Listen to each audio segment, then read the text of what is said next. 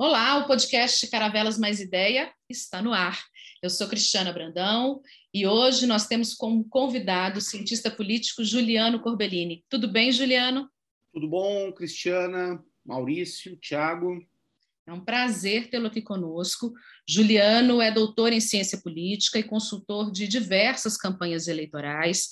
Ele também é autor do livro Lições de uma Campanha Eleitoral, a derrota do Grupo Sarney e a eleição disruptiva porque Bolsonaro venceu, que escreveu em parceria com Maurício Moura, que é CEO do IDEA e que está aqui hoje para participar dessa entrevista, assim como o jornalista Tiago Paris, da Caravelas Consultoria.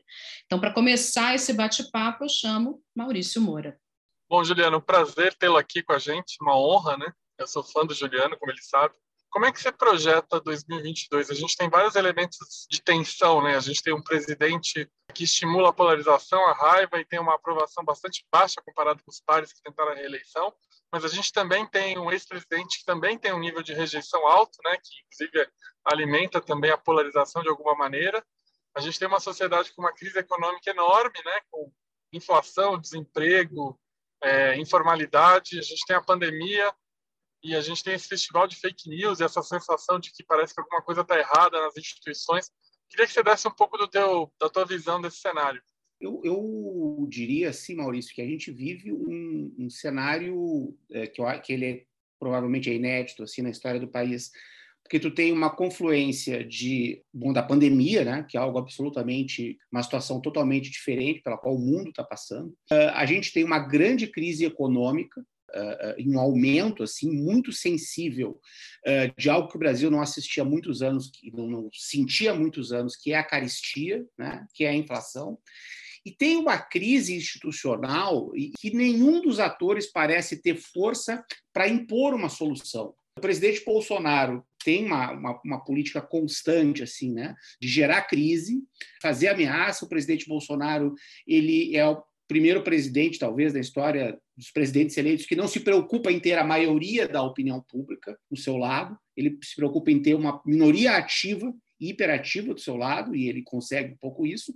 E, por outro lado, a gente não tem nem no Congresso, nem na oposição, hoje, pelo menos, né, condições e força para levar a um desfecho dessa crise, que poderia significar, por exemplo, a remoção do presidente Bolsonaro e uma normalização do quadro político, pelo menos, é, do Brasil. Sob o ponto de vista de 2022, também tem, a gente tem um cenário bastante pitoresco, assim, né? Hoje isso é uma pesquisa do XP e PESP, e a gente vê que, por um lado, o presidente Bolsonaro ele continua perdendo popularidade, ele chega a 54% de ruim e péssimo, mas, por outro lado, ele mantém 23% de ótimo e bom, tem uma queda, mas ele tem um quarto da, da opinião pública brasileira a seu favor, e isso uh, num cenário em que uh, a gente tem uma grande tendência de absenteísmo eleitoral, que tem se verificado nas últimas eleições, é um número significativo. Nos cenários que foram projetados hoje pela XP, quer dizer, num cenário, Bolsonaro chega a 24%, conta com a presença de Sérgio Moro, e no outro cenário, Bolsonaro chega a 28%. Quer dizer, apesar da crise, apesar do seu desgaste, o presidente Bolsonaro ele, ele mantém uma intenção de voto que o coloca no segundo turno e tem uma agenda que ela que vai envolver obras né, e o Auxílio Brasil. Né, como uma estratégia de recuperação de popularidade. Eu não descartaria a hipótese do Bolsonaro chegar como player forte. Eu acho que Hoje está mais próxima a hipótese, eu apostaria mais, com todo o risco que isso envolve, apostaria mais na hipótese de Bolsonaro ser um player no ano que vem, né, no sentido assim de alguém que pode ir para o segundo turno, uh, do que na hipótese do Bolsonaro continuar numa erosão sem fim da sua popularidade. Juliano, de novo, faço do, do Maurício as minhas palavras, é um prazer enorme é, ouvir você, ouvir as suas, os seus insights. É, eu queria puxar um pouquinho sobre a cabeça que vocês tinham ali quando você, você e o Maurício escreveram a eleição disruptiva, é, na sua avaliação, você imaginava que o, o governo Bolsonaro teria o tom que tem hoje nas redes sociais e esse tipo de mobilização de fomentar o radicalismo, é, não só nas redes como seus seguidores, esses, esses 20 e tantos por cento que ele tem de, de seguidor? E uma segunda pergunta é como é que você entende que a pandemia é, modulou ou moldou esse esse tom dele de radicalismo e talvez disruptivo aí nessa insistente crise de poder, esses testes que ele faz toda hora de dos limites da nossa democracia. O presidente Bolsonaro ele se elegeu como candidato anti-establishment. Enfim, eu e Maurício, a gente assinala no livro com, com, muita intensidade, assim, assim como Trump se elegeu como anti-establishment e assim como nós tivemos vários candidatos da ultradireita no mundo, né, vários presidentes eleitos com um discurso antissistema, né? Nós temos quem assumiu a posição antissistema, a posição entre aspas revolucionária no Brasil foi a direita mais radical, que é algo muito interessante. Se eu te dissesse que em 2018, quando a gente termina o livro, né, nesse de 2019, que eu imaginava assim, não, Bolsonaro vai continuar dobrando, triplicando, quadruplicando a aposta, que eu já imaginava isso, eu estaria mentindo. Eu não, ah, isso para mim era uma incógnita. Isso é uma coisa muito interessante. É, tudo que um presidente quer é uma boa guerra para unir o país e lutar. E a pandemia, num certo sentido, ofereceu essa oportunidade para o Bolsonaro. Unir o país e mobilizar o país contra a pandemia. Eu acho que a natureza, o fenômeno Bolsonaro, ele tem uma natureza, ele tem uma natureza distinta mesmo, que o Juliano da Empoli é, chama de política newtoniana. Né? A, a, lógica da política do Bolsonaro é, é uma lógica de falar para os seus. E eu acho a pandemia, ela por um lado, né, ela por um lado escancarou um lado, é, é, uma face assim desumana, né, fria do governo Bolsonaro é, tornou isso muito visível, assim, e, acho que isso e a conjunção disso com a crise econômica é, explica esse quadro de erosão da popularidade que a gente está vendo do Bolsonaro. Mas, por outro lado, a pandemia, o Bolsonaro encontrou um discurso na pandemia onde ele conectou com uma parte mais pobre da população para a qual uh, a hipótese de você fazer um lockdown, de você, de você parar de trabalhar para as condições do Brasil, era uma hipótese impensável. Então, assim, num certo sentido, o Bolsonaro ele encontrou um nicho é, e grande parte dele, eu acho que ainda alimenta a sua popularidade hoje, a popularidade que ele ainda tem. Há um outro fenômeno que eu queria chamar a atenção, que tem a ver com a, com a questão que o Maurício colocou antes. A gente está assistindo uma progressiva diminuição dos índices de rejeição do Lula. Uh, os índices de rejeição do Lula já tiveram na casa de 60% em várias pesquisas e ele está essa na XP hoje ele tem 45% de um índice de não voto. Há uma progressiva diminuição uh, e o Lula, de uma maneira muito... Que é alto, né? Que é alto, né? Sim, então, é alto. Posição... É, assim. é, é alto. Agora, é uma taxa mais baixa do que já foi. Né? Eu estava vendo o cenário do segundo turno, o Lula chega a 50%, eu acho, o Bolsonaro a 32%, e aqueles que declaram votar branco, nulo, nenhum deles, estão em 17, 18. Esse número já foi maior. Então, eu acho que está havendo, de uma certa maneira, uma condução habilidosa do Lula, no sentido de, pouco a pouco, se recolocando no cenário e administrando um pouco a sua rejeição. Que, claro, é uma rejeição uh, ainda alta. Em 2018, um cenário de vitória do PT era um cenário fora das possibilidades, assim, né? Eu diria que hoje ele é um cenário que está bem colocado dentro das possibilidades. E não é nem por causa do, do, não só por causa dos números que estão saindo nas pesquisas, mas porque a gente tem, assim, de um lado, eh, eh, a força do lulismo, preservou uma força eleitoral importante. Por outro lado, a gente tem o Bolsonaro caminhando assim, né, por uma situação de inviabilização eleitoral, se ele continuar nesse tom e se a economia não, não se recuperar. E terceiro, uma ausência de equação política por, por conta dos outros partidos. Dória, Mandetta, Leite, Ciro Gomes, eh, é uma equação difícil de ver a solução dela. Então, assim, uma hipótese que parecia muito impensável há quatro anos atrás, eu acho que ela está recolocada na conjuntura, que é a vitória de Lula. Eu queria te fazer uma pergunta justamente sobre a questão da renovação que a gente teve em 2018 no Congresso. Foram 243 deputados, novos deputados que foram eleitos, maior renovação registrada desde a redemocratização do país. Só que a gente, esse ano, está vendo esse Congresso com toda essa renovação, votando, voltando, por exemplo, com a questão das coligações, colocando em xeque o sistema de prestação de contas anual, que foi um marco para a questão de descobrir candidaturas laranjas, um retrocesso até com a questão da cláusula de desempenho, da contagem de votos para, as, para os candidatos negros e para as candidatas. Como que você contextualiza essa votação que teve agora, nas últimas semanas, onde o Congresso colocou em pauta distritão volta de coligação. Quais são as perspectivas que a gente vai nas próximas votações no Congresso, Juliano? Eu interpreto assim a decisão do Congresso, né, a estratégia dentro do, do Congresso, como assim, ó, nós vamos soltar várias coisas aqui, nós vamos propor várias mudanças para arrancar alguma delas. Por que eu acho que isso está acontecendo? Porque os partidos é, viram, né, perceberam na última eleição é, que você organizar chapa própria é, em todos os municípios do país, e no caso do ano que vem, você ter chapa própria, preencher chapas em todos os estados do país é algo muito caro é algo muito difícil e algo do qual o fundo eleitoral não dá conta. Então, eu acho que há uma movimentação, principalmente das médias siglas, há um interesse das médias siglas, e esse Congresso é um Congresso com uma fragmentação partidária bastante relevante, em rever alguma coisa. Seja a volta da federação, que é uma forma disfarçada da volta das coligações, ou a própria volta das coligações, ou uma outra saída, mas que eu acho que é uma saída que já está arquivada, que é o distritão. Eu acho que isso é a natureza do que está acontecendo. Ponto um. Ponto dois, eu acho que a opinião pública não está muito prestando atenção nisso. Eu acho que há duas questões, há uma questão essencial, assim, a qual que está tensionando a opinião pública, que é a economia e o aumento da inflação, o aumento do desemprego. Eu acho que essa é uma questão que tá, que, é, que vai continuar ocupando assim ao primeiro lugar na cabeça das pessoas não é uma, uma, uma, uma, preocupação da opinião pública.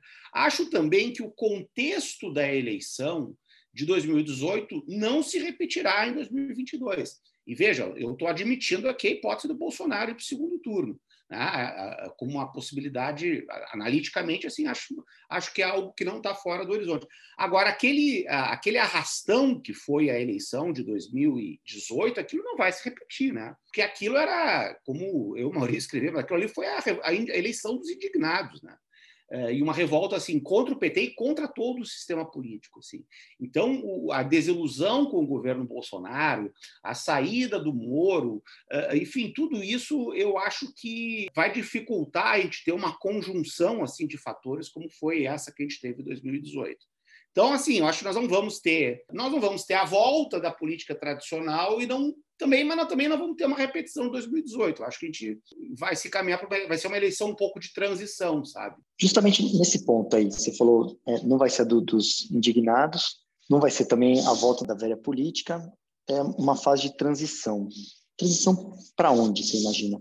Pois é, essa, essa resposta não tenho. Aí a gente começava a escrever outro livro. Eh, eu acho que a gente vai ter um período de, de rearranjo da política brasileira. Assim, né? Uh, tem muitas coisas. Assim, é, é, olha a quantidade de variáveis em aberto que a gente tem.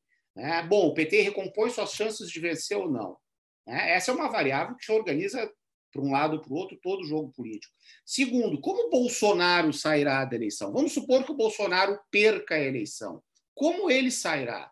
Né? Um cenário é que o Bolsonaro perde, mas sai ainda com um capital eleitoral razoável, se ele recuperar um pouco o governo, enfim, crescer um pouco nas pesquisas, sai com um cenário eleitoral razoável, sai contestando o resultado das eleições, que, ele já, que é algo que ele já está preparando, e mantém na, na, na sua mão a, a, bandeira de ser o anti-PT, o anti-Lula. É, é, muito difícil, assim, eu acho, antever o Brasil pós-2022. Muito difícil. E, claro, um governo como o Bolsonaro ele sempre é um governo que pode gerar uma situação entrópica e que ele se, se desmanche daqui até o ano que vem. Bom, e aí nós vamos ter uma outra história, porque assim, um candidato é mais assim, digamos assim, fresquinho, né, assim, mais fora da, desse ambiente de conflito, um candidato de terceira via no segundo turno, mesmo que as pesquisas não mostrem hoje, ele vai ser um candidato competitivo, sem dúvida nenhuma. Mas aí, claro, como eu falei, isso depende de uma equação que a gente olha assim para os atores políticos e até agora a gente não vê por onde ela vai, ela vai uh, uh, se construir, né? Juliana, entrando um pouco na comunicação, a gente tem um, um, brasileiro hoje angustiado com a economia, com a pandemia. A gente tem um, um efeito que eu vi em outros países, que é o fato de eleger alguma uma pessoa de entre aspas de fora da política e essa pessoa também não entregar isso aconteceu em vários lugares do mundo, né? Qual é o tom da campanha em 2022? É um tom de esperança? É um tom de pragmatismo? É um tom de reconstrução? É um tom de oposição? Como é que você imagina o, o tom dessa campanha, assim, porque, diante de todos esses problemas? Se coubesse a mim uh, alguma campanha, o, o, tom seria o tom de esperança e de reconstrução. Tipo, let's, let's make Brazil great again, é isso? Mais ou menos isso. O Brasil dá a volta, vamos dar a volta por cima. Eu acho que o tom que o Brasil espera é esse, que é um tom que não virá do Bolsonaro. A precificação do Bolsonaro, quer dizer, os elementos da sua rejeição, etc., eu acho que ela já está dada. Eu acho que a grande questão é quem vai mostrar-se capaz, quem vai mobilizar um sentimento de esperança, quem vai mobilizar um sentimento positivo e quem vai mostrar, bom, que sabe o que fazer, entende? Porque é uma eleição que o Brasil ele vive uma situação de urgência, né? de muita urgência. Assim. Então, uh, uh, acho que os eleitores vão procurar alguém capaz de dar respostas rápidas para problemas de grande urgência. Então, acho que o tom adequado é esse, assim, pensando nas eleições nacionais. Né? Juliana, eu queria te fazer, só para a gente poder encerrar, uma pergunta sobre candidaturas de mulheres, principalmente pensando em 2022. Você já trabalhou com várias mulheres, Elisiane Gama, Manuela Dávila, Ieda Crucius.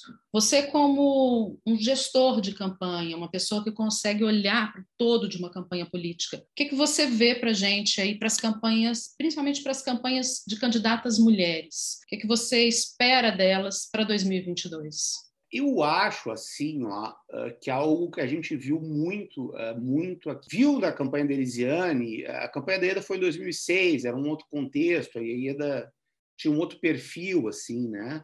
Muito na campanha da Manuela, muito assim, o que a gente percebeu aqui em Porto Alegre é uma sensação, é um desejo de empoderamento feminino. Inclusive, inclusive com um, traço interessante, assim, que é de um corte transideológico, digamos assim, entre aspas. A gente tinha muita mulher que votou no Marquesan em 2000 e muitas eleitoras, eleitoras mulheres, né, que votaram no Marquesan, por exemplo, em 2016, uh, entusiastas da candidatura da Manuela, assim, e, e mulheres, enfim, de, de, classe popular, entende? Então, assim, uh, não foi suficiente para ganhar a eleição, mas é uma mobilização que a gente percebeu. Eu acho que essa sensação de empoderamento feminino, eu acho que é um, algo que está acontecendo no Brasil. Então, vamos ter várias é, eleições de, de, seccionais regionais da OAB que estão aparecendo candidatas mulheres. Então, assim, eu acho que essa é uma tendência que veio para ficar. A gente olha assim é, o Senado, né? A Elisiane Gama, com quem eu trabalhei, a Simone Tebet, assim, como pessoas com uma, uma grande expressão. Então, acho que nós temos essa tendência, assim, a ter uma proeminência maior das mulheres na política para os próximos anos. Aí pergunta, não, mas a Dilma já foi presidente. A Dilma era a sucessora do Lula, assim, né? Ela era mulher, mas a identidade dela era essa, né? Essa é a continuidade do Lula. É, eu acho que essa identidade assim do, do, do traço feminino no governo é algo que o Brasil ainda vai uh, uh, debater e descobrir e, e ter mobilização. Né? Eu acho que é algo que vai gerar engajamento aí, bastante engajamento. Juliano, eu quero agradecer imensamente seu tempo. A gente poderia ficar ainda aqui mais um bocado de tempo te ouvindo. Como é bom poder ouvir tanta clareza assim, ainda mais para tempos escuros mas está mais do que convidado para voltar, com certeza. Muito bom poder te escutar. Muito bem, eu agradeço muito o convite, foi, foi um papo muito prazeroso. Maurício, que é meu amigo, Tiago, que eu tive a honra de prazer de conhecer pessoalmente agora, e vamos fazer outros aí, sim, tá ótimo. E vai ter, vai ter assunto, não vai faltar. E quem sabe a gente não faz um, um livro também com alguma disrupção do ano que vem, né, Juliano? Vamos, não, vamos fazer sim, vamos, vamos lá, vamos nessa. A gente vai ter, ter obrigação de escrever, né, Maurício? Depois daqui ele tem que fazer o segundo. Olha, eu quero agradecer imensamente a presença de todos vocês aqui, agradecer aos nossos ouvintes e até a próxima.